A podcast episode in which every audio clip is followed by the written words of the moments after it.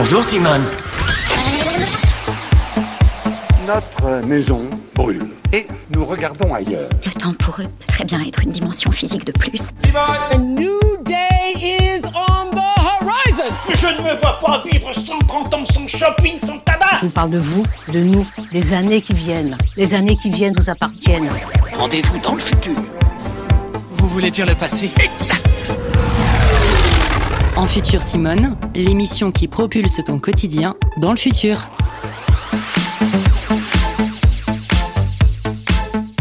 Bonsoir à toutes et à tous et merci d'écouter Radio Campus Paris. Philippe Père au micro, c'est En Futur Simone qui commence avec vous jusqu'à 19h. Nous sommes en direct du Festival des idées au Grand Contrôle, c'est dans le 12e arrondissement de Paris. Quatre jours d'expo, d'ateliers, de jeux, de spectacles, de conférences, avec pour objectif premier de remettre du lien entre les sciences et vous. Oui, vous qui nous écoutez. Ça a commencé aujourd'hui et c'est jusqu'à dimanche. Alors n'hésitez pas à venir faire un tour, vous pourrez admirer le magnifique studio dans lequel Radio Campus Paris a la chance de pouvoir poser ses micros. Et c'est l'occasion de participer à cette quatrième édition du Festival des idées dont le mot d'ordre cette année, c'est Penser l'incroyable. Vaste programme, on n'a qu'une heure, installez-vous bien, vous écoutez En Futur Simone en direct du Festival des idées. Soyez les bienvenus.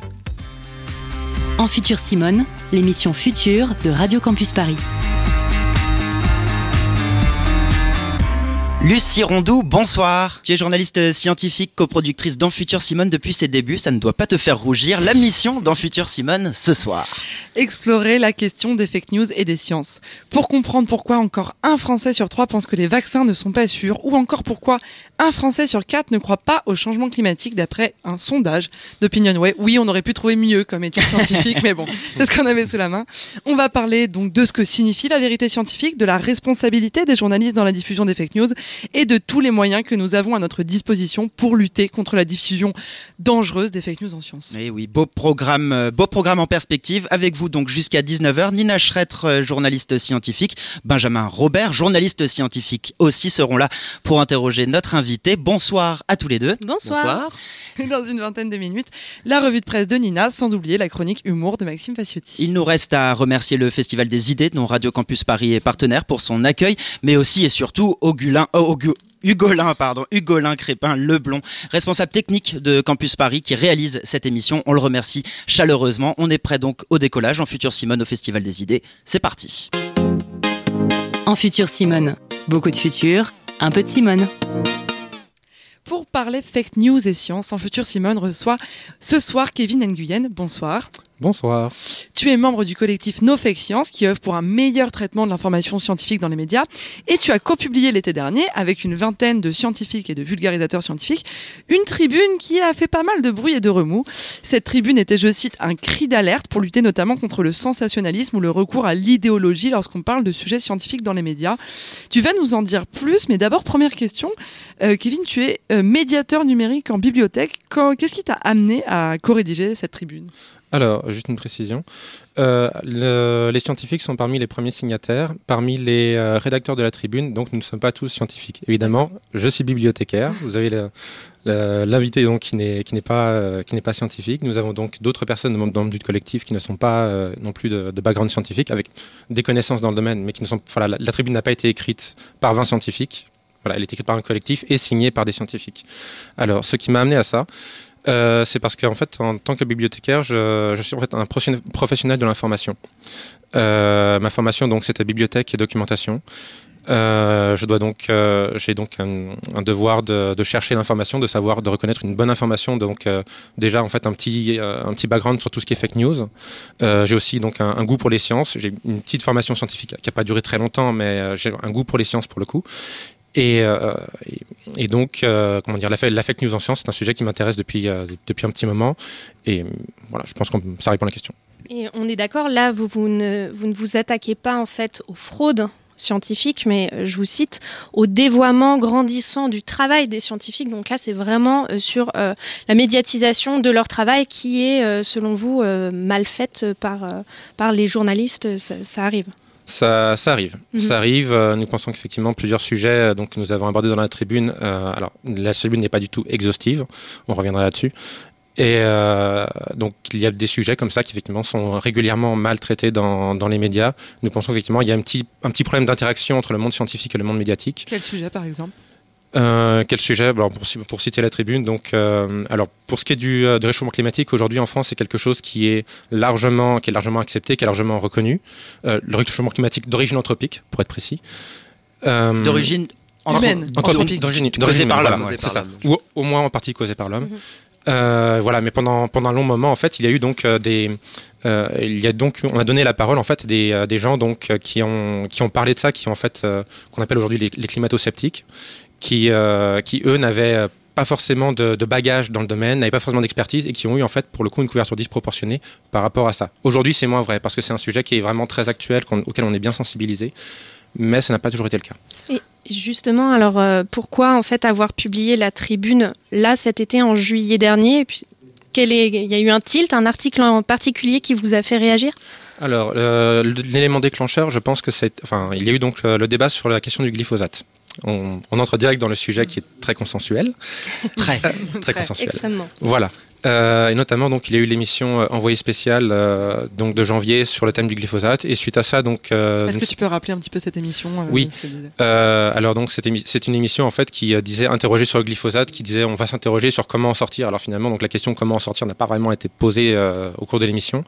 Il y avait beaucoup de choses qui posaient problème dans cette émission. Donc un angle qui, était assez présentait le produit de façon assez anxiogène.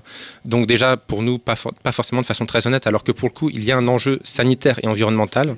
Si on détourne ça, ça pose problème. Ça, pose problème. Et euh, euh, il y a eu donc le fait que l'émission donc interrogeait comme caution scientifique euh, un certain donc euh, on en parlait tout à l'heure Gilles-Éric Serralini, qui euh, pour lui pour le coup euh, n'est pas n'est plus trop reconnu dans sa communauté en fait. Et là en fait effectivement on peut se dire que le choix de la personne a, a posé problème. Ça a été mentionné très rapidement au cours de l'émission, mais à côté de ça il a eu, quand même eu 20 minutes de parole sans vraiment de contradicteur. Ça c'est un problème. Ben. Alors du coup, pour revenir un petit peu à, la, à cette tribune euh, No Fake Science que vous avez publiée, vous avez une fois qu'elle a été écrite, vous avez été voir euh, plusieurs rédactions. Et au départ, seule l'opinion a bien euh, voulu publier la, la, tribune, au moins du moins en France. Il y a eu ID News également en Suisse. Qu'est-ce qu'il faut y voir derrière ce fait que vous avez finalement eu du mal à accéder à beaucoup de médias? Et est-ce qu'il y a d'autres journaux qui sont fermés aux sciences? Est-ce que plutôt à l'inverse euh, les exemples soulevés que vous avez soulevés dans la tribune étaient plutôt en accord avec la ligne éditoriale de l'opinion? Euh, pour, pourquoi ça a été ce, alors, euh, passé donc, comme ça? Alors l'opinion n'a pas été notre premier choix. Donc effectivement nous avons nous avons démarché auprès de plusieurs journaux. Alors donc je mentionnerai mentionnerai pas les titres parce que le but aujourd'hui c'est pas d'être rancunier par rapport à ça. Maintenant on on pense plus à ça. Donc premièrement dans, un cas, on a eu un retour très positif de la part d'une journaliste euh, qui finalement a dû nous dire voilà désolé, mais j'en ai parlé à mes supérieurs et, euh, finalement donc ça ne rentre pas dans ce qu'on veut faire entrer dans la rubrique. Il y a eu un autre cas où on a eu un retour qui, je pense, était un malentendu parce que la personne, le journaliste en fait qui euh, traitait le sujet. Euh, le, journaliste en fait euh, s'est senti visé par la tribune. Et ce qui était embêtant parce que le titre, le, le journal en fait qui représentait, on constatait que c'était que c'était quelqu'un, un journal qui représentait plutôt bien la science justement. Donc on est un peu embêté par rapport à ça. Et à côté de ça, bah, on a eu dans certains cas les réponses bateau, c'est-à-dire on a on n'a pas le temps de publier euh, votre tribune parce que tout simplement c'est pas parce qu'on écrit une tribune qu'on sera forcément publié. La, la, la, défense de la science finalement représentait pas un intérêt majeur pour ces rédactions là dans les dans les réponses qu'ils vous fournissaient. Ça, bah, en étant peut-être un peu moins un peu moins naïf de mon côté, euh, je me dis que voilà, on a, on a volontairement mis des thèmes qui n'étaient pas très consensuels dans la tribune. Alors je pense que certains journaux, effectivement, n'ont euh, été simplement en désaccord. De ce point de vue, ça, c'est quelque chose qui arrive. Euh, c'est pas que la, la, question de la défense de la science soit moins une priorité. Euh, C'est-à-dire que il y a donc une, une, composante politique quand on fait un journal. Euh, ça peut être certains thèmes dans les journaux de gauche et d'autres thèmes dans les journaux de droite. Mais voilà, Kevin Nguyen, tu restes avec nous. On est en direct du Festival des, idées. Je pense que ça s'entend. Il y a une grosse ambiance. Ils veulent vraiment montrer sur Radio Campus Paris qu'il faut venir. Euh, on va revenir en futur Simone dans petits, un petit instant. Benjamin et Nina ont encore beaucoup, beaucoup de questions pour toi. On se retrouve juste après ça. En science, il faut savoir reconnaître ce qu'on ignore. Il y a ceux qui parlent vrai et il y a ceux qui parlent fort, comme dirait l'autre. On va leur souffler dans les bronches à tout cela. T'es peut-être polyglotte, mais. Mais reste poli. Alif, pa, ta, fa, qui vient d'apprendre à lire ne peut enseigner. Calif, mode, P, Ta qui veut pouvoir courir doit savoir marcher. Camis et peu bar. De quoi faire flipper l'académie de Poitiers. Salif et le fa. Depuis votre départ, vous manquez à ce métier. Eh. T'as su que Medine était une ville en écoutant mes disques. T'as connu le din grâce à ma team. Aujourd'hui, tu dis qu'on est clientéliste. C'est la mosquée qui se fout de la sadarka. Le monastère qui sert de sa blacade. T'achètes des livres pour remplir le placard. T'es qu'un bédouin qui joue les sahabas. C'est la fête de l'Ouma, mon son s'adresse aux imams des Loubara Ceux qui parlent sur les marches du mimbar comme s'ils étaient dans les halls de l'immeuble Sans insulter, sans dommage. Je crois que tout est critiquable. Je veux pas ton swag du sultanat d'Oman. Comme à la mec, je veux pas de leur McDonald's. Je crois que tu t'es pris les Nike dans le tapis de prière. Viens pas recruter dans mon quartier, c'est pas ta pépinière T'as jamais mis le pied dans une classe et tu veux suivre les quatre écoles. À travers ma voix tu retrouveras la foi comme Cat Stevens. Heureusement que j'ai connu la foi avant de connaître les pratiquants. Heureusement que j'ai connu l'islam avant de connaître les musulmans. Heureusement que t'as trouvé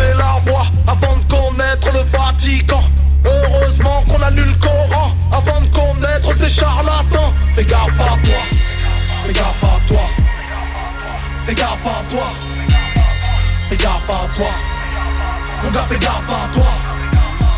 Fais gaffe à toi. Fais gaffe à toi. Fais gaffe à toi. Alpha, oh, méga Qui veut apprendre à lire doit connaître l'alphabet. Parle pas, oh, méga Si la langue de Molière t'es venu pour écorcher. Arabe, mode, esclave De vos origines je vais vous débouter. Ousmane, Badara à la prochaine marche, je serai à tes côtés. Que des circoncis qui n'ont pas perdu que le prépuce. Bienvenue au merguez party. Que des boudins noirs dans des écharpes d'élus. Ils mangent à la table des grands. C'est communiants devenus communicants. Ils campent sur les plateaux de France. C'était l'évangéliste devenu théologien. Eh, ne m'en veuillez pas, autant être représenté par une botte de foin. Ces frères, on les choisit pas. Mais si je pouvais, je choisirais Edgar Morin. Moret, t'es qu'un collabeur, comme Dalil Boubacar et tous ses colistiers. Mouret, orateur amateur, qui croit que le 5 des est canonisé. Il paraîtrait que t'aurais postulé pour jouer dans Exhibit B. Que tous les matins tu te laves les dents à la brosse à reluire. T'as perdu la foi, mon son te remplit en sérotonine. Car ceux qui font le plus de bruit en tombant, c'est les tonneaux vides. Heureusement que j'ai connu le peur avant de connaître son président. Heureusement que j'ai connu le black avant de connaître ses dirigeants. Heureusement que j'ai connu l'homme blanc bien avant son gouvernement. Heureusement que j'ai connu l'histoire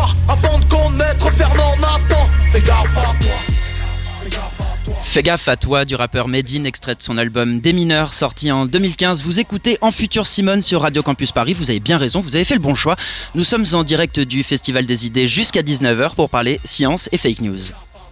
Selon une étude, les gens intelligents boivent plus d'alcool que les autres, ce qui veut dire que vous et vos potes devez être sacrément futés. Le problème, c'est que selon une autre étude, l'alcool modifierait le cerveau des jeunes et serait à l'origine de plus en plus de cancers, ce qui n'est quand même pas fort agréable. Ajoutez à ça une autre étude qui affirme que l'alcool tue 13% des hommes en France et vous vous retrouvez avec un dilemme assez clair. Soit vous êtes plus intelligent que la moyenne, mais vous avez un cerveau déformé et vous crevez d'un cancer, soit vous buvez de l'eau, votre cerveau est superbe, mais vous êtes inévitablement con. Fort heureusement pour vous, une étude affirme que les gens intelligents pratiquent l'humour noir. Du coup, vous pouvez arrêter la bibine et vous mettre au cynisme et à l'ironie, ça devrait contrebalancer. Selon une étude, l'alcool, extrait de l'épisode 13 de la série assez marrante de Topito, sortie en mars 2017, vidéo signée de Nostromo à l'écriture et réalisée par Niala Tova, que vous pouvez retrouver donc sur la chaîne YouTube de, de Topito. Une bonne façon d'illustrer en tout cas la suite de notre sujet, Benjamin. Et oui, puisque des titres de presse qui commencent par selon une étude, on en a tous déjà vu. Hein. Parfois ça nous interpelle, hein, ça peut nous faire lorsque Topito nous parle d'alcool. Bref, de manière générale, ce sont des études dont le thème ou les résultats nous font bien réagir. Et du coup, j'ai voulu voir à quel point ces études, et du coup ce qui est présenté comme tel, réussissent à cumuler sensationnalisme et véracité. Alors il faut peu de temps hein, pour euh, trouver des études assez farfelues sur Internet. Elles sont souvent un florilège de plein de choses, pour pas dire tout et n'importe quoi.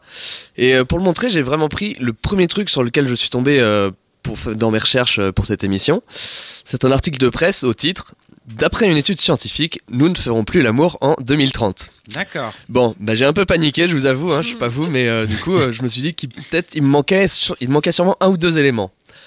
Alors, bon, l'étude en question, euh, elle aurait été faite par David Spiegelhalter, un physicien de l'université de Cambridge en Angleterre.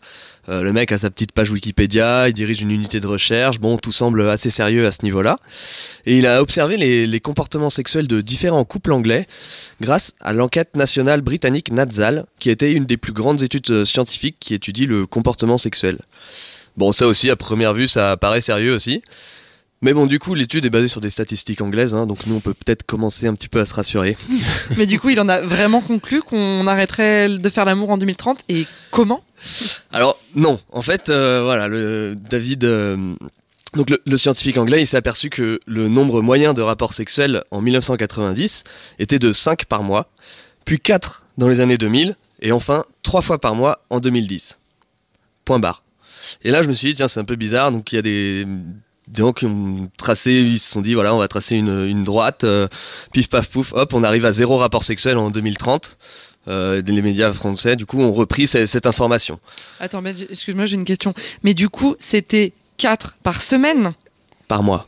Du coup, 3 fois par mois en 2010 Oui. Ok, d'accord, pardon. C'est pas Trois beaucoup, fois, hein. cinq fois, cinq fois, cinq fois, par, cinq fois par mois en 90, Ouais. quatre fois par mois en 2000 et trois fois par mois en 2010. D'accord, Ce qui fait que si on trace une courbe, on arrive à zéro rapport euh, sexuel en 2030. d'accord. Alors bon, c'est une projection euh, sûrement très rapide, mais ce qui s'avère que de nombreux articles ont repris en titre euh, "On ne fera plus l'amour en 2030". Alors cette projection, en fait, elle, en fait, elle a, elle a trouvé sa source dans un article du journal britannique The Telegraph, qui a interviewé donc David euh, Spiegelhalter suite à ces résultats, et ils écrivent donc en citant le scientifique "À ce rythme, d'ici 2030, les couples ne feront plus l'amour du tout", a-t-il plaisanté. En fait, à partir d'une vanne d'un scientifique anglais, on arrive dans de nombreux mé- médias français à, d'après une étude scientifique, d'après la science, d'après les scientifiques, nous ne ferons plus l'amour en 2030. Et vous irez voir, je vous assure, il y en a vraiment beaucoup qui ont repris cette info euh, telle quelle comme une étude scientifique. Je trouve que c'est un excellent exemple. Bon, alors voilà, je sais pas vous, Kevin, mais moi cette mini enquête, bon, alors ça a fini par me rassurer quand même, hein, pour euh, notre futur, un peu à tous.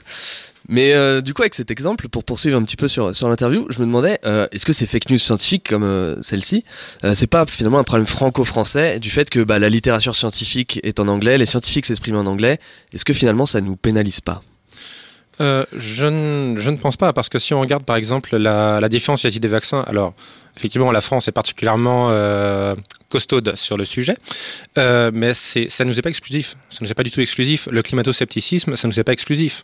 Euh, les, euh, le, comment dire, le créationnisme, c'est quelque chose qui est, qui est très bien implanté aux États-Unis, ce genre de choses. Donc non, je ne pense pas que ce soit, comment dire, que ce soit une question de langue ou, euh, ou ce genre de choses. Peut-être une question, effectivement, enfin, plus une question de médiation scientifique, enfin, effectivement, ce qui est le thème de la tribune, en, en fin de compte. Mais euh, je pense pas que ce soit un problème franco-français. D'accord, mais par exemple, si on, là vous avez parlé des, des vaccins, euh, c'est vrai que c'est- une crainte sur, sur la dangerosité des vaccins qu'on peut voir qui est quand même très ciblée sur la, sur la France. Enfin, les Français sont, ont peur des vaccins plus qu'ailleurs. Euh, après, est-ce que finalement chaque pays a pas sa peur et sa, sa fake news scientifique un petit peu? Je ne suis pas sûr. Alors, si vous me demandez euh, particulièrement pour les vaccins, euh, j'aurais, comment dire, j'aurais tendance à trouver certaines causes qui sont peut-être scientifiques, peut-être pas, parce que c'est- plus une opinion de ma part en vérité. Mhm. Euh, maintenant que, vous répéter la question en fait. Ben non, mais enfin, du coup, si, si euh, on se voilà. centre sur les vaccins, pourquoi les, pourquoi les vaccins, on- les Français ont plus peur des vaccins que Qu'ailleurs. alors, à, cette, à, cette, à cette question, j'ai j'ai pas de réponse. Je pense, mais euh, voilà, vous, vous avez lié ça donc euh, à la question de à la question de la science, de la, la langue dans laquelle est produite la science. Euh, je ne pense pas que ce soit que ce soit ça. Euh, je pense qu'il y a le fait que nous, en France, on est on est un petit peu attaché à ce qui est naturel. On a une petite méfiance vis-à-vis de vis-à-vis de l'autorité, vis-à-vis de comment dire, vis-à-vis quand on nous dit tu dois faire ça, mange tes légumes, ce genre de choses. Voilà. Euh, on a une petite défi- on est voilà, on a une petite défiance vis-à-vis du pouvoir. Et je, pense aussi, à titre personnel, encore une fois, qu'on a une petite sensibilité au, au complotisme. Et c'est- bien de dire quand on ne sait pas plutôt que de penser au complot tout de suite. Et en science, justement, et je parle sous votre contrôle à tous, on ne parle pas de vérité, mais de consensus. Un fait scientifique est considéré comme sûr, comme convaincant, lorsqu'un grand nombre d'experts portent une grande confiance dans un fait. partant de là, euh, Kevin, qu'est-ce qu'une fake news en science? Et comment déterminer ce qui est vrai de ce qui est faux? Et est-ce pertinent d'expliquer comment la science se construit pour expliquer aux gens, pour lutter contre les fake news en science? Alors, euh, je pense que c'est effectivement, je pense que c'est pertinent d'expliquer comment la, science se construit. Euh, pour être euh, tout à fait honnête, je pense qu'en fait, sur les fake news scientifiques, il y a une partie qui peut être faite par la presse, mais la presse ne peut pas faire euh, faire tout le travail. Je pense qu'il y a une partie euh, importante qui doit venir du public aussi, peut-être par euh, par le système éducatif, ce genre de choses, qui concernerait en fait l'éducation à l'esprit critique. Sachant que en fait quand on parle de consensus, effectivement donc il y a effectivement un consensus donc comme vous l'avez dit, c'est quand la très grande majorité des chercheurs reconnus des pairs, enfin, un facteur important, et dans un domaine est d'accord sur un sujet on prend le réchauffement climatique.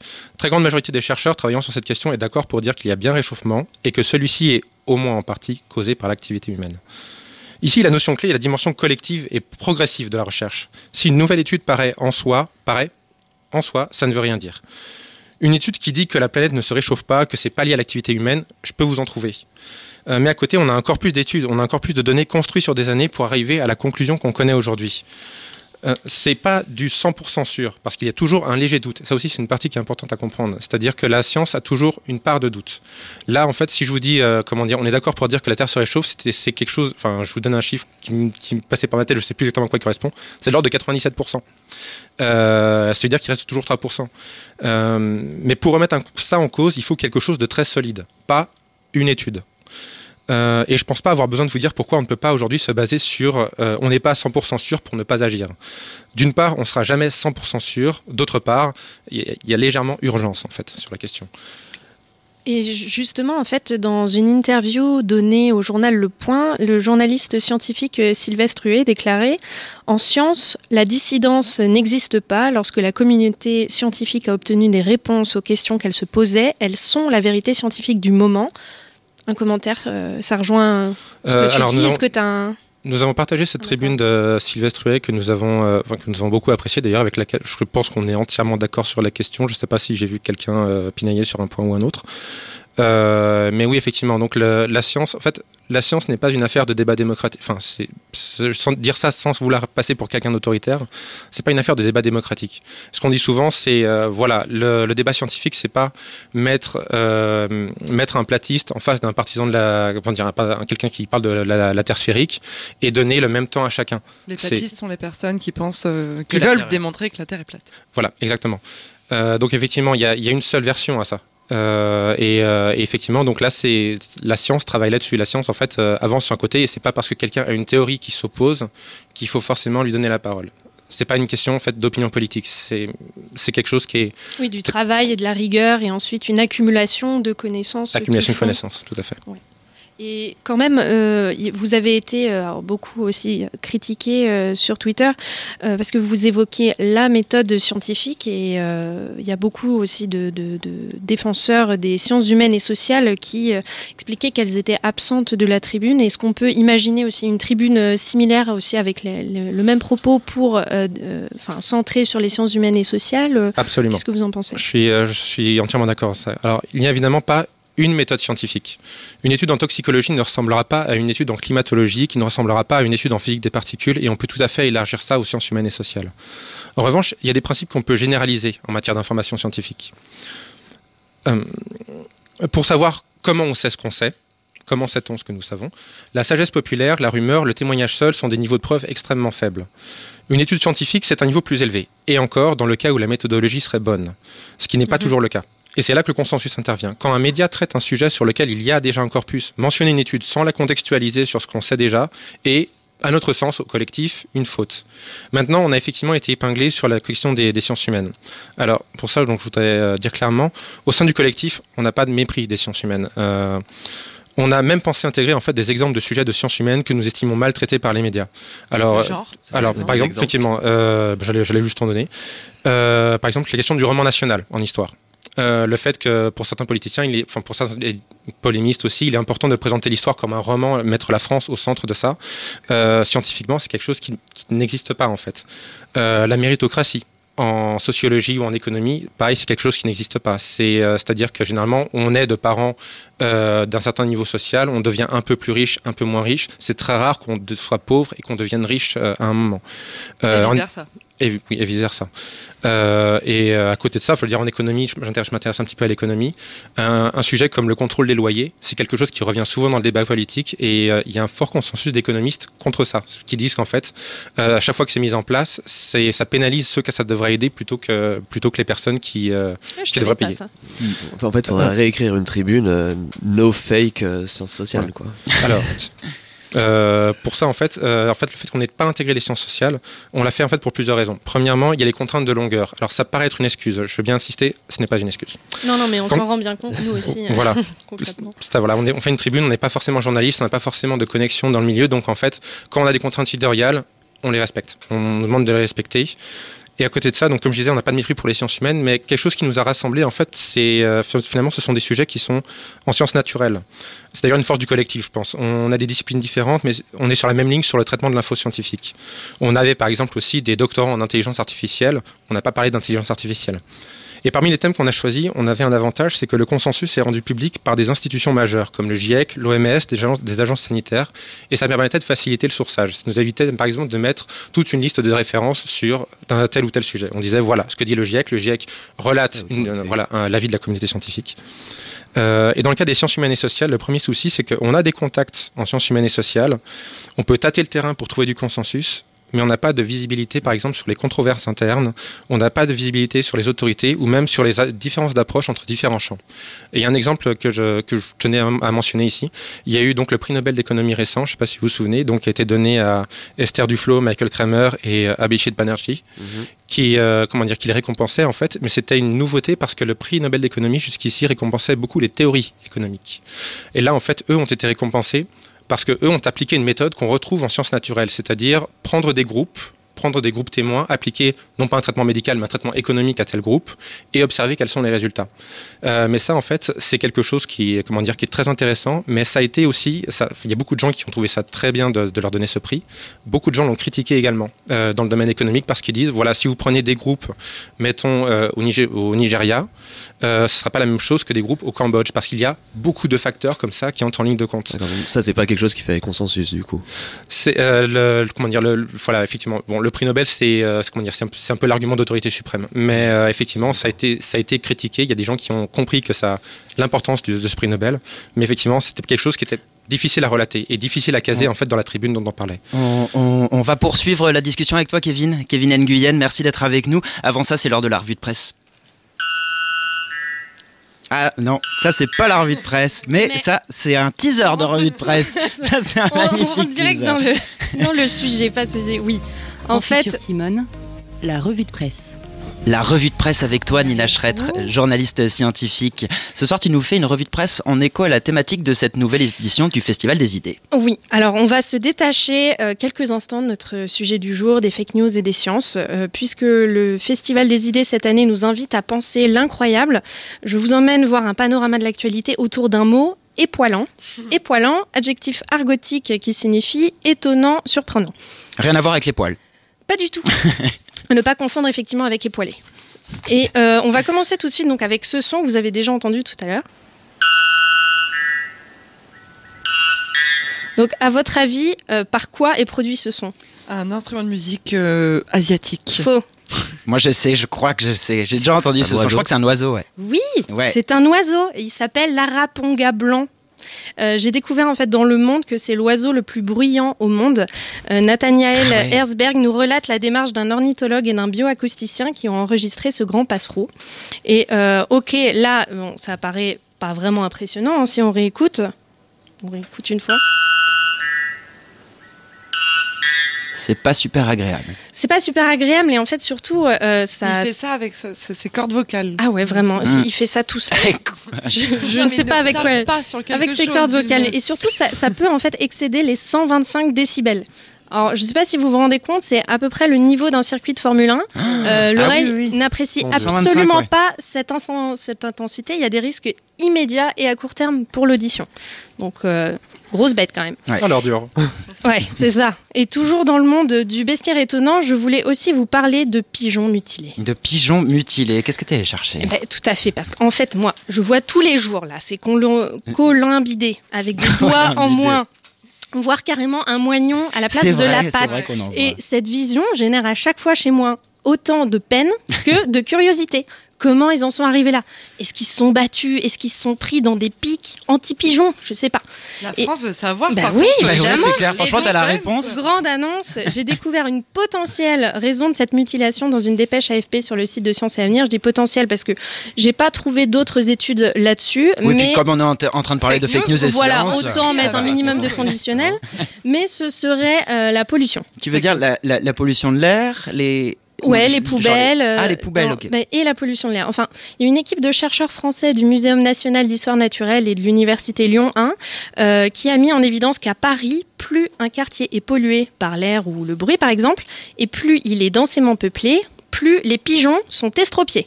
D'accord. Et même corrélation dans les quartiers où les coiffeurs sont nombreux. Bah, Pourquoi les coiffeurs Pourquoi les coiffeurs ouais. Euh, alors le muséum explique, je cite, que lorsque les pigeons marchent au sol, des cheveux ou des fils s'enroulent autour de leurs extrémités Oh, et finissent par faire un garrot sur le doigt qui, se, se nécrose, et tombe. C'est pas vrai, les Si, pauvres petits. pauvres petits volatiles. Euh, voilà. C'est affreux, c'est un peu trash quand même. Tu Ben, te dis, au moins- marche avec son coiffeur, fil là, qui Bah va le oui. sectionner. c'est horrible, mais au moins on a la réponse euh, Ah, à vas-y cette donc, les question. pauvres Ça me taraudait depuis des années. Je déteste les pigeons, donc ça va. Mais... Tu peux oui, du coup laisser tes cheveux pattes, les dans les poubelles. Tu peux laisser des bien, cheveux en- conseil, voilà, sur les trottoirs. Ils sont hyper résilients par contre, parce que ça se nécrose et puis après ils continuent de vivre. et- Ah, ce sont des sacrées bestioles, hein, ça existe bien. Et en parlant de bestioles mutilées, je voulais aussi évoquer un papier euh, signé Sidney Delgado. Bon, c'est pas lui la bestiole mutilée, mais en fait, ce docteur en biologie de l'évolution de la Sorbonne a participé à la rédaction de l'ouvrage Tolkien et les sciences. Donc Tolkien, écrivain britannique euh, qui a publié notamment la trilogie du Seigneur des Anneaux. Euh, et l'un des chapitres euh, qui est publié sur le site français de The Conversation concerne les expériences de Saruman, qui a créé des OGM, des orques génétiquement modifiés. Donc oui, ce mage maléfique a créé une espèce entre les humains et les orques, ces bestioles violentes assez euh, agressives qu'on rencontre, Euh, et soit par croisement, voilà que les que les personnages du moins rencontrent. euh, assez fréquemment et donc il a il a créé ces- cette espèce ces hybrides donc soit par croisement soit par fécondation in vitro des hybridations d'embryons de l'édition génétique avec CRISPR-Cas9 Bon, j'irai pas plus loin dans les détails, mais j'invite les passionnés de Tolkien à lire euh, cet article très sympa. Une dernière petite info pour la route? Oui, et sans transition, je parlerai de lit. Le, lit. Donc, euh, Brian Fagan, un professeur émérite en anthropologie, nous relate sur The Conversation États-Unis l'étrange histoire sociale du lit. Histoire qui remonte à nos ancêtres africains il y a 77 000 ans, qui dormaient dans des cavités creusées dans le sol des grottes, enveloppées d'herbes repoussant les insectes. On y apprend aussi que la structure des matelas était déjà la même que la nôtre à Malte et en Égypte il y a 3000 ans. 3000 ans avant notre ère. 3000 ans avant notre ère. Ok, à. Malte et en Égypte. Mais euh, le caractère privé du lit n'a pas été euh, toujours présent comme il l'est euh, maintenant. Au XVIe siècle, par exemple, on dormait en Angleterre entre amis ou entre voyageurs dans le même lit. Et ici en France, Ça fait Louis, beaucoup de monde. ouais, ouais, pas mal. Et Louis XIV, en France, s'asseyait dans son lit, renforcé par des oreillers, et présidait des rassemblements élaborés, écrit l'anthropologue. Et enfin, euh, la literie de cérémonie des jeunes mariés était un spectacle public pour une cour royale. Sympa. Bah, et dommage ait plus le époilant. droit, hein. Et époilant. Merci Nina, merci beaucoup Nina pour cette revue de presse. En futur Simone, ça continue, ne bougez pas, on s'occupe de tout. En Futur Simone, l'émission qui laisse son Solex au garage. Nous sommes toujours avec Kevin Nguyen pour parler de fake news en sciences et comment parler de fake news en sciences sans, sans aborder l'affaire Serralini. Pour celles et ceux qui ne connaissent pas, Gilles-Éric Serralini est un biologiste et militant anti-OGM français et il a publié, co-publié en 2012, une étude qui faisait un lien entre la consommation d'OGM et ou de, Roundup et le risque de développer des cancers chez les rats. Le jackpot pour un scientifique en gros. Le problème c'est que ces résultats ne permettaient pas tout à fait d'affirmer ça et dans les semaines qui ont suivi, la communauté scientifique s'est rapidement mobilisée contre l'emballement médiatique pour décrier cette nouvelle que rien ne permettait de prouver. Mais ce qui a été reproché à Serralini va plus loin que de tirer des conclusions hâtives. Son équipe avait organisé l'emballement médiatique, convoqué une grande conférence de presse et pratiqué des embargos très inhabituels avec les journalistes, allant jusqu'à leur fournir des photos de tumeurs de rats soi-disant scientifiques. Cette affaire a posé une question que je te repose aujourd'hui, Kevin. Quelle est la spécificité des fake news en science? Est-ce que ce sont des fraudes? Est-ce que c'est le poids des lobbies? Est-ce que c'est le travail des journalistes euh, qui, qui... La fainéantise, parfois. Ou la fainéantise, ou le, le fait de vouloir produire du clic. Euh, donc, est-ce que c'est la presse en règle générale? Euh, Voilà. À ton avis, d'où viennent les fake news en sciences Alors, je suis pas sûr qu'il y ait vraiment une spécificité en sciences. De manière générale, j'ai comprendre qu'en fait, les journalistes n'aiment pas parler de fake news parce que ça met dans un même sac les imprécisions, la tromperie volontaire, les discours orientés, et au final, des choses assez différentes. En sciences, c'est un peu pareil. Il y a juste une difficulté qui est supplémentaire. Euh, je pense que l'information scientifique doit être traitée par des journalistes spécialisés. Et, euh, et ça, en fait, j'ai cru comprendre qu'il y en a malheureusement de, de moins en moins. Euh... En tout cas, il y en a trois autour de la table. Journalistes scientifiques. Ouais, on, on. On, on essaie de faire bien. Peut, mais... Thank you for your service.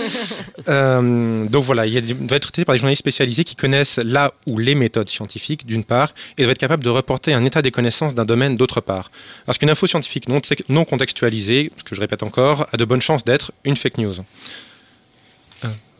Oui, alors par ailleurs, euh, j'ai regardé la vidéo de Monsieur Phi, un youtubeur oui. philosophe, qui, qui, expliquait notamment que, euh, et, et, du coup je suis très critique par rapport à son propos, qu'il critiquait que les journalistes reprenaient une news qui venait de tomber, par exemple, euh, une étude démontre que euh, le, donc il ne cite rien lui-même, une étude démontre que euh, le fait de manger de la viande augmenterait le risque de cancer. Il dit qu'il vaut mieux faire des papiers contextuels où on fait un état de l'art, euh, mais en l'occurrence quand on est journaliste, on nous demande de traiter de l'actualité. Mm. Du coup, on va traiter une news quand elle sort. Euh, bah, écoutez, je, alors moi, je suis pas spécialement calé pour parler du modèle économique de la presse. Euh, oui, effectivement, il y a, y a, une différence entre le temps, enfin, on parle de la différence entre le temps médiatique et le temps scientifique. Euh, mais effectivement, enfin, c'est ce qu'on disait tout à l'heure par rapport à une étude dit que, en soi, une étude ne dit rien du tout. Une, une étude, euh, elle, dit, elle dit quelque chose dans le contexte, dans un contexte plus large.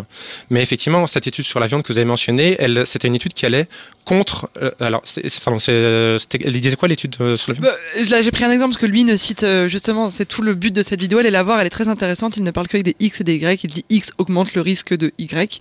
Mais non, euh, oui, il y a plus, il y a des études qui disent que le risque, enfin, manger de la viande augmente le risque de cancer. D'autres qui disent l'inverse. Euh, voilà. D'accord, oui, effectivement. Et parce que je me souviens qu'il y a eu une étude justement qui disait que manger de la viande, non, manger de la viande n'augmente pas le risque de cancer. Sauf qu'effectivement, cette étude, par rapport au corpus qu'il y avait avant, ça allait plutôt en sens inverse. Ça allait plutôt en sens inverse. Et effectivement, euh, ça. Alors l'étude était critique par rapport justement aux études antérieures, mais encore une fois, enfin, quand le, le, résultat est publié comme ça, il y a un problème effectivement avec le temps médiatique, avec le fait qu'on ait besoin de présenter le résultat instantanément. Et euh, effectivement, on peut le faire, mais à ce moment-là, euh, je pense vraiment qu'il faut contextualiser. Mm. Là, effectivement, dire l'information comme ça, j'ai une, une manger de la viande ne, ne, ne rajoute pas de cancer.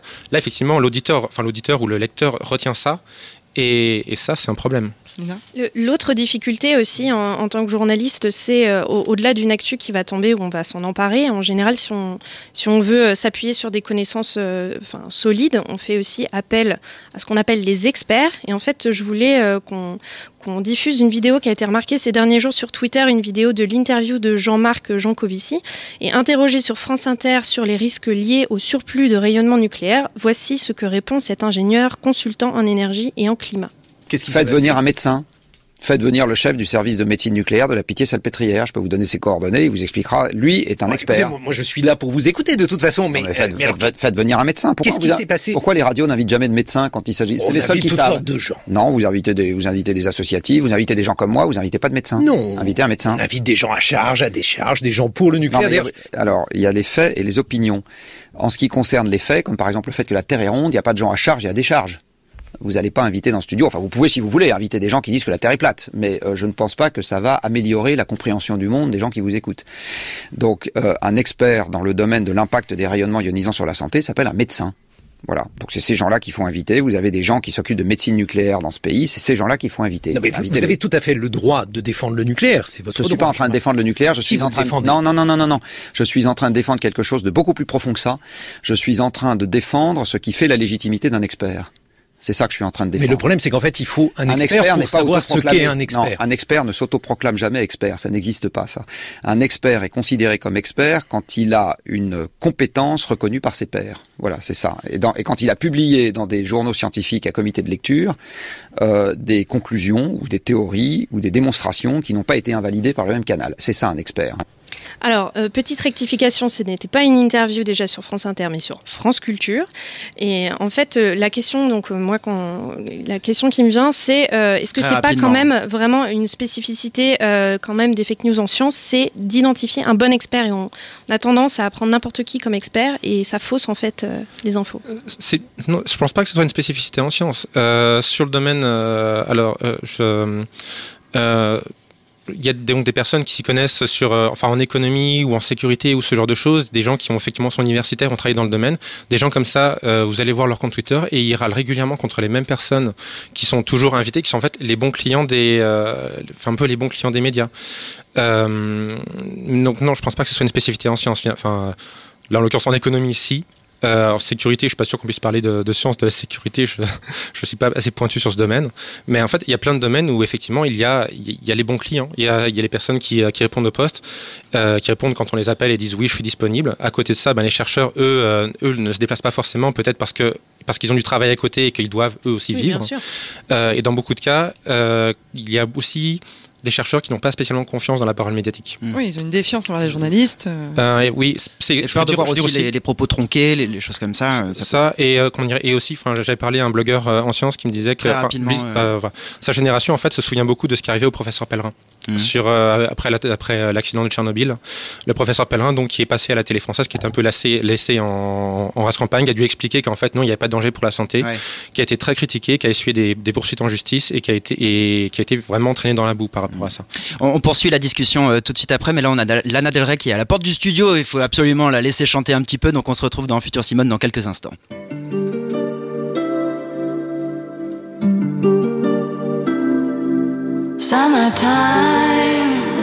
And the living's easy. Rallies on the microphone with Ross MG. All the people in the dance will agree that we're well qualified to represent the LBC. Me, me and Louis, we gonna run to the party and dance to the rhythm. It gets harder. Me and my girl, we got this relationship.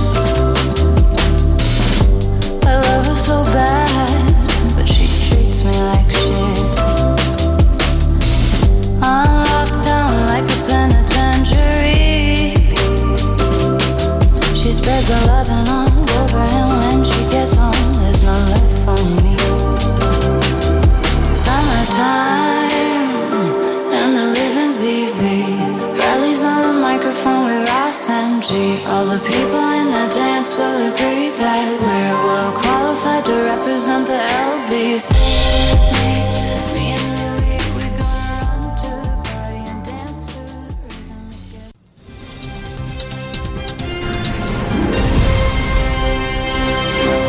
Bonsoir et bienvenue dans Science et News, l'émission qui vous parle de la science et de la vraie. Bonsoir Rupert. Bonsoir Kate. La Terre plate, info ou intox. Pour en parler, nous recevons le professeur André-Louis Villemont de Limoges 4. Bonsoir professeur. Bonsoir. Selon vous, professeur, la Terre est-elle plate? Évidemment non, c'est une hérésie de croire une chose pareille. Tout d'abord pour la simple raison que d'un point de vue mathématique... Euh, professeur, je vous interromps, nous avons Michael en duplex. Michael, vous nous entendez? Oui Rupert, je suis en ce moment même euh, loin et je vous confirme que la Terre est plate. Un constat sans appel, professeur, une réaction. Euh, écoutez, c'est aberrant, la Terre ne peut pas être plate. Si elle l'est, Michael nous l'a dit, alors une réaction? Euh, eh bien dans ce cas, il va falloir rééditer quelques livres, mais... je- Place au direct, la twittosphère s'agite, Vince du 72 vient de tweeter, je vous le confirme, l'homme peut voler dans le ciel. C'est une exclusivité Science et News, professeur, une réaction euh, je- un petit peu dubitatif. Pour vous le prouver, Fabrice, notre assistant réalisateur, va sauter par la fenêtre. Fabrice, allez-y, on vous regarde.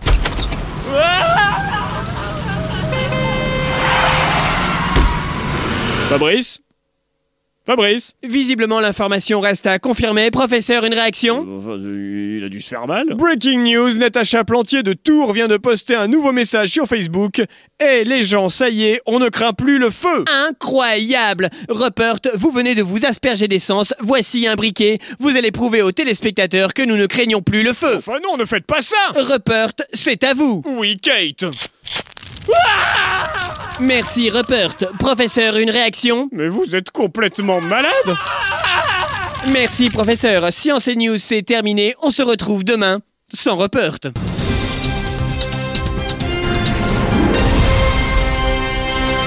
Merci beaucoup à Maxime Paciotti, que vous pouvez retrouver dans plusieurs programmes de Radio Campus Paris, un peu tous d'ailleurs. hein. Il fait des chroniques humour dans beaucoup de programmes, mais notamment dans Chablis Hebdo tous les vendredis à 19h et dans La Tuture à, à Papa, un mercredi par mois à 18h55. Nous sommes toujours avec Kevin Nguyen, membre du collectif No Fake Science, et on continue de parler de fake news en sciences. Nous allons maintenant parler de l'enjeu enfin des solutions que s'offrent à nous pour lutter contre les fake news en sciences. Mais d'abord, quel était l'enjeu euh, de cette tribune? Pourquoi c'est important de lancer ce cri d'alerte aujourd'hui? Alors, nous, on ne prend pas la rigueur scientifique juste pour pinailler, juste pour être des science nazis, comme il y aurait des grammaires nazis ou je sais pas quoi. Euh, sur le thème du glyphosate, par exemple, euh, comme sur d'autres sujets que nous abordons, euh, OGM, nucléaire et compagnie, il y a des enjeux sanitaires, il y a des enjeux environnementaux. Euh, je pense qu'on est tous d'accord autour de cette table pour dire qu'on veut ce qui est le mieux pour la santé du public et l'environnement. Mais pour ça, on doit être correctement informé. Et je répète encore une fois, moi, je travaille en bibliothèque, je suis, euh, je suis service public et euh, je touche pas un rond de, de, d'une entreprise privée. Euh, par exemple, en fait, un domaine où des sciences où les fausses infos sont, je pense, récurrentes, c'est la santé. Et en France, on a une très grande complaisance pour les médecines dites alternatives. Et c'est peut-être lié, mais on a aussi une très grande défiance, on l'a mentionné tout à l'heure, vis-à-vis de la vaccination. Euh, je voudrais saluer au passage le collectif Fake Med, qui a été pour nous une grande source d'aide et d'inspiration, ainsi que les auteurs d'une récente tribune contre l'usage de la psychanalyse dans le domaine judiciaire que nous soutenons. Euh, pour vous répondre, en fait, on a fréquemment des articles, des reportages sur des thérapies alternatives sans recul critique, que ce soit l'homéopathie, l'acupuncture, la lithothérapie. Euh, ce sont des pratiques qui ne se basent pas sur la méthode scientifique et peuvent occasionnellement mettre des personnes en danger si elles se présentent, si elles prétendent se substituer au, au traitement conventionnel. Et il y a un nom qui est très célèbre, en fait, qui a été, je pense, victime de ça, c'est Steve Jobs. Euh, lui, en fait, a été diagnostiqué d'un cancer en 2004. Et, euh, et en fait, il n'a pas, il s'est pas immédiatement tourné vers la médecine conventionnelle. Il a vu, je crois, je crois que c'est un naturopathe, qui lui a recommandé donc des, enfin des, des, des- des détoxifiants en fait à base de légumes, de jus, ce genre de choses. Et euh, quand on a vu que son cancer progressait, bah, il s'est tourné ensuite vers des médecins conventionnels. Mais c'était trop tard. un peu tard. Ben, c'était, c'est un peu tard. Le cancer avait progressé. Alors on Ouais. saura jamais, on saura jamais si ça l'a Mm. tué ou pas.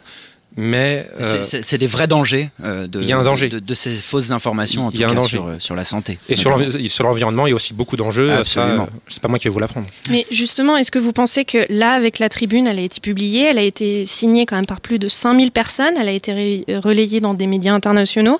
Est-ce qu'il y a eu une prise de conscience? Est-ce que vous pensez qu'il y aura des effets concrets euh, maintenant, euh, à court terme, à long terme?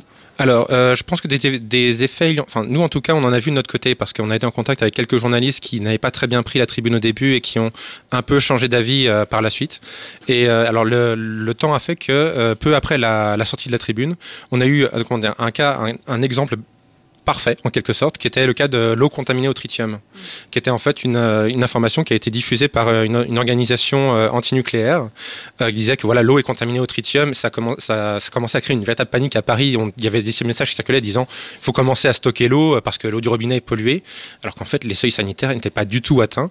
Il a fallu que l'ONG sorte un, un correctif pour dire oui voilà non enfin on a repéré ça mais c'est pas les seuils sanitaires c'est pas ça alors qu'en fait l'information avait déjà circulé l'information était déjà déjà en route.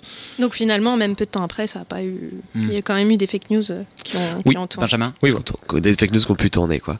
Alors, ouais, moi, je on n'est pas un bouclier anti-fake news, hein, Ouais. malheureusement. hein, Malheureusement, on va pas pouvoir toutes les arrêter d'un coup. Euh, voilà, parce que je voulais revenir avec vous. Fin 2018, il y a eu la loi contre la manipulation de l'information, contre les fake news euh, proposée par Macron, qui a été votée. Alors clairement, cette loi s'applique euh, surtout au milieu politique. Hein, elle permet à un candidat ou à un parti de saisir la justice pour faire euh, cesser la diffusion de fausses informations.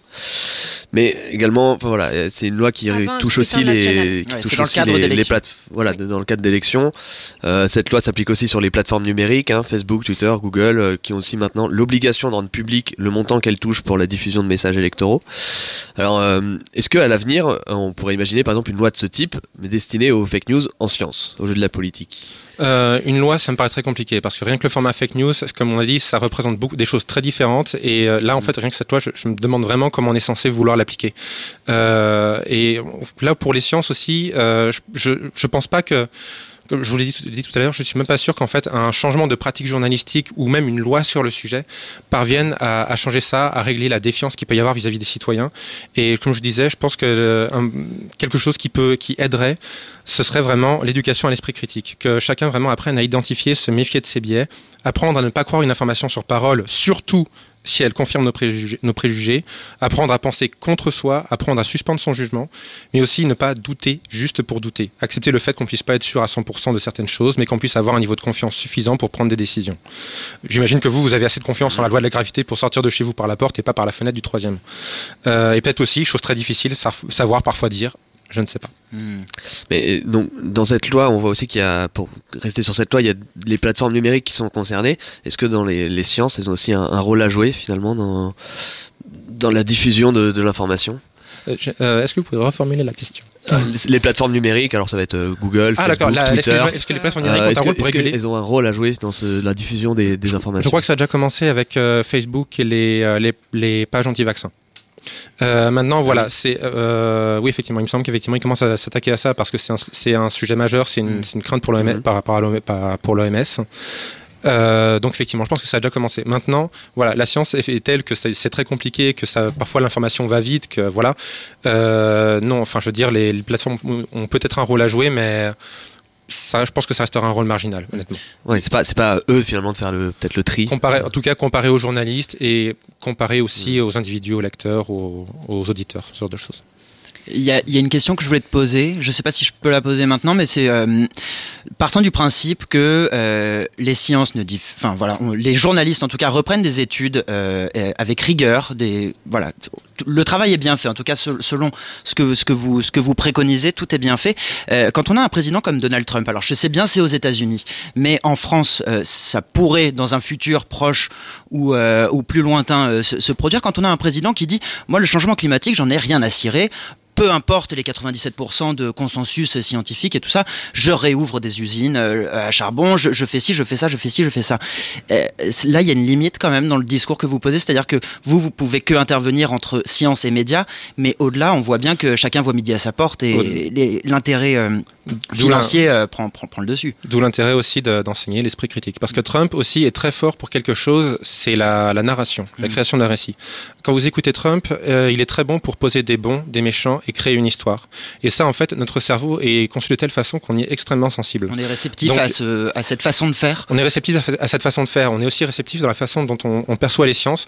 Quand vous parlez, quand vous voyez donc un sujet sur le glyphosate, typiquement, vous avez des bons et les méchants. Alors qu'en fait, la situation est souvent plus compliquée euh, et euh, il, y a, il y a quelque chose qui se passe, par exemple, sur ce sujet quand euh, des agences sanitaires émettent un avis et que d'un de l'autre côté, donc, un camp qui a généralement la confiance du public dit, euh, c'est quelque chose qui s'est passé au moment où on a débattu des zones, des zones tampons euh, sur les apportages de pesticides. Euh, L'ANSES, l'agence qui est chargée de vous protéger, ouais. de vous protéger, fait partie du lobby des pesticides. Mmh. C'est un peu, c'est un peu comme un, dans si, si, le débat scientifique est un match de foot, ça c'est à mort l'arbitre. Bah ouais, c'était de dire, l'ANSES a pris la même mesure que ce que ce que ce qu'auraient fait des, des, professionnels directement qui ont voilà. des intérêts dedans, et donc du coup, voilà, on, on, on vous met de, ces deux documents on ensemble. parle de l'intérêt financier. Ouais. Mais euh, voilà, si on dit il y a un lobby des pesticides, je pense qu'il faut rappeler aussi il y a un lobby anti-pesticides. Mm. Euh, c'est euh, comment dire, enfin je veux dire, c'est pas pour pour dire que comment dire que le fait d'être un lobby ne donne pas tort. Je veux dire, si vous vous êtes pour le glyphosate, vous avez la même position qu'un lobby. Si vous êtes contre, vous avez aussi la même position qu'un lobby. Mmh. C'est pas, c'est quelque chose qui doit éveiller votre vigilance, le fait qu'il y ait des intérêts financiers. C'est pas ce qui doit guider votre, euh, qui doit, qui doit guider votre interprétation des faits. Mais pourtant, il... pourtant, malgré tout, dans, dans certaines agences comme l'EFSA, il peut aussi y avoir du lobbying. Donc, pour on, on, peut aussi imaginer qu'il y a une méfiance aussi grandissante dans ces, dans ces institutions qui ont pour rôle d'apporter une expertise scientifique quand euh, il y a des conflits d'intérêts qui peuvent aussi euh, exister euh, dans, les, dans, les, dans les membres en fait, de ces institutions. On peut aussi comprendre qu'il y ait une méfiance vraiment importante. Ça peut arriver, mais à ce moment-là, je veux dire, quand, une, quand effectivement une institution est corrompue, généralement... Pas forcément corrompue, mais qu'il y a des conflits d'intérêts. Oui, qu'il y a des conflits d'intérêts. Mais ça, effectivement, c'est... comment dire euh, faut, faut comprendre que ça, c'est quelque chose, c'est quelque chose qui peut arriver. Euh, mais en fait, si on, si on accuse ça et que ce n'est pas le cas, alors là, à ce moment-là, c'est un peu la défiance qu'on alimente aussi. Si on, Oui, si non, on- mais si- c'est parce que je me basais euh, sur, le, le- sur un, rapport d'une ONG euh, qui avait estimé en 2017. euh, euh, c'est- c'est- est-ce que vous, vous savez quel est quel, de quel- C'était le Corporate Europe Ob- Observatory sur l'EFSA justement. D'accord, avait sorti ça. Donc c'était en s'appuyant sur, ces- sur ce document-là. D'accord. Mais euh, voilà, après, euh, enfin, cette enfin, je, je ne connais pas cette ONG. Et euh, la question, c'est de savoir, enfin, quand, quand on dénonce quelque chose, il est aussi possible qu'effectivement, il y ait des intérêts derrière. Mais la question des intérêts, ça doit éveiller notre vigilance. C'est normal que ça éveille notre vigilance. Mais ça, c'est euh, c'est quelque chose, c'est c'est bien, c'est sain. Est-ce que euh, on n'a plus beaucoup de temps malheureusement c'est ouais. passionnant. Est-ce que euh, tu pourrais nous résumer en 3 4 5 points euh, le comportement qu'on doit adopter devant une euh, news scientifique en tant que citoyen ou en tant que journaliste? Voilà, s'il y a vraiment cinq grandes leçons à tirer, comment euh, ne pas euh, produire, véhiculer ou croire à une fake news scientifique Oula. Euh, alors, c'est, enfin, pour ce qui est de, pour ce qui est du citoyen, moi, je vous dis, il y a un truc tout simple. Euh, faites attention à vos biais. Faites très attention à vos biais. Si et surtout, en fait, on le fait naturellement très souvent pour beaucoup de choses. Mais après, on a toujours ce petit, ce petit truc qu'on laisse passer. Par exemple, le fait qu'on a tendance à penser que le naturel est mieux que l'arti- que l'artificiel, ce qui n'est pas forcément le cas. Quand voilà, c'est ce genre de choses. Toujours Le se fait- remettre en question. se remettre en question. Voilà l'idée selon laquelle ce qui est exotique est forcément bien, euh, comment dire, ce qui est ancien est forcément bien. Plein de choses comme ça. et ne En- pas croire euh, ce qui l'étude qui va dans notre sens, qui va dans notre euh, Voilà. dans notre opinion Voilà, c'est préexistante. c'est ça. Voilà, on se nécessite en fait une certaine sincérité par rapport à ça, capacité à se remettre en question. Du côté du journaliste, voilà, enfin, il y a malheureusement le temps, le temps médiatique dont tu as parlé tout à l'heure, Mhm. et euh, ça, c'est Bah après, c'est clair qu'on quand on parle des, des sujets euh, clivants, glyphosate, nucléaire et tout ça, c'est clair que euh, les les articles se doivent d'être le plus rigoureux possible. Quand on voit, moi cette semaine, je vois les amateurs de gin tonic auraient des tendances psychopathes, être célibataire est bon pour la santé, euh, cancer du foie, les buveurs de café seraient moins à risque. C'est des, des brèves, c'est des trucs, les, les, les gens les partagent euh, très massivement. Est-ce que ça, on va pouvoir le contrer dans le futur? Est-ce que ça, c'est des fake news qu'il faut absolument, que, qui doivent pas se retrouver sur Facebook, alors que le lecteur sait pertinemment en soi que bon, être célibataire est bon pour la santé, euh, pas ça veut rien dire. J'aime pas spécialement l'approche top-down disant ça doit pas être partagé sur Facebook. Je pense qu'effectivement pour le coup j'ai envie de faire confiance aux, aux citoyens pour qu'ils se disent voilà ça bon effectivement c'est bien pour rigoler un peu mais euh, voilà je je dois pas forcément prendre prendre ça pour euh, décider ce que je ce que je dois penser au niveau santé au niveau euh, au niveau environnement ou ce genre de choses. Et à l'inverse, et à l'inverse, comment sourire qu'autre chose, quoi. Et à l'inverse, comment euh, réussir à enseigner aux gens à prendre du recul sans tomber dans un scepticisme absolu, euh, à remettre en question euh, tout comme le, fait que la Terre est ronde, par exemple. On, ne peut pas douter pour douter. Alors, je ne sais pas si j'ai le temps de, ressortir l'anecdote que je t'ai sortie quand je t'ai au téléphone. Voilà. Il y a donc un film, un documentaire qui est sorti sur Netflix qui s'appelle Behind the Curve, qui s'intéresse justement au mouvement platiste, les partisans de la Terre plate. Il y a une séquence très intéressante dans ce documentaire. Et, euh, et en fait, c'est-à-dire que ce sont des gens qui ce ne sont pas des gens qui sont bêtes. Ce sont des gens qui doutent, ce sont des gens qui ont des, compétences, qui font de la mécanique, ce genre de choses, et qui savent faire un protocole expérimental. Ils mettent un protocole expérimental pour, euh, pour voir effectivement si la Terre est ronde ou plate. Ils font l'expérience. Et qu'est-ce que ça révèle Ah ben surprise, la Terre est ronde. Qu'est-ce qui se passe à ce moment-là? Une personne qui est sceptique, qui a effectivement une bonne, une bonne hygiène mentale, je prends volontairement le nom de la chaîne YouTube, euh, saura, que, saura que ça, ça, ça doit altérer son jugement. Mais là, ce n'est pas ce qui se passe. Cette personne qui voit ce résultat se dit, voilà, il y a peut-être une explication à ce que ce soit passé différemment. Merci beaucoup, Kevin Nguyen. C'est vraiment passionnant. On pourrait parler des arts avec toi. D'ailleurs, on va le faire. Vous, auditeurs, vous pourrez réécouter le, podcast. En Futur Simone, en direct du Festival des Idées. Bah, c'est terminé. Merci d'avoir passé toute cette heure avec nous. Merci à Hugolin Crépin-Leblond d'avoir réalisé cette émission. Merci à Benjamin Robert, Nina Schretter, Lucie Rondou. On se retrouve le 29 novembre sur Radio Campus Paris. On va parler de quoi? On va parler de tabac dans le futur avec la docteure en santé publique Fabienne Elkoury qui répondra à toutes nos questions sur la cigarette du futur, la cigarette électronique.